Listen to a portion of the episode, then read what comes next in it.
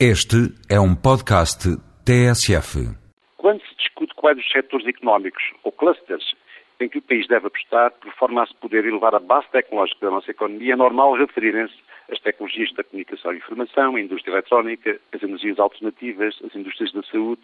as bio e as nanotecnologias, o turismo de excelência, em especial o turismo de lazer e de terceira idade, e finalmente a economia do mar. Estes setores de aposta são hoje relativamente consensuais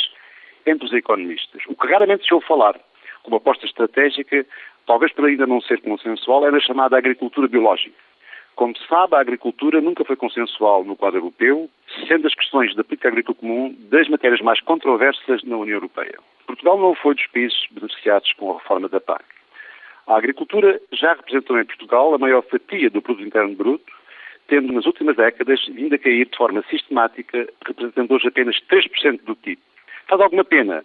que, de uma maneira geral, se desconheça o que se passa na agricultura e também se conheça mal o enorme potencial da moderna agricultura. A agricultura biológica é caracterizada por ser ecológica, sustentável e socialmente responsável, ou seja, um modo de produção compatível com o meio ambiente e que preserva a diversidade biológica, que tem crescido em termos mundiais a uma taxa de 15% ao ano, três vezes mais do que o crescimento da agricultura tradicional na Europa em especial, na Alemanha, Itália, Áustria e Polónia, vindo a merecer crescentes incentivos e apoios da Comissão Europeia.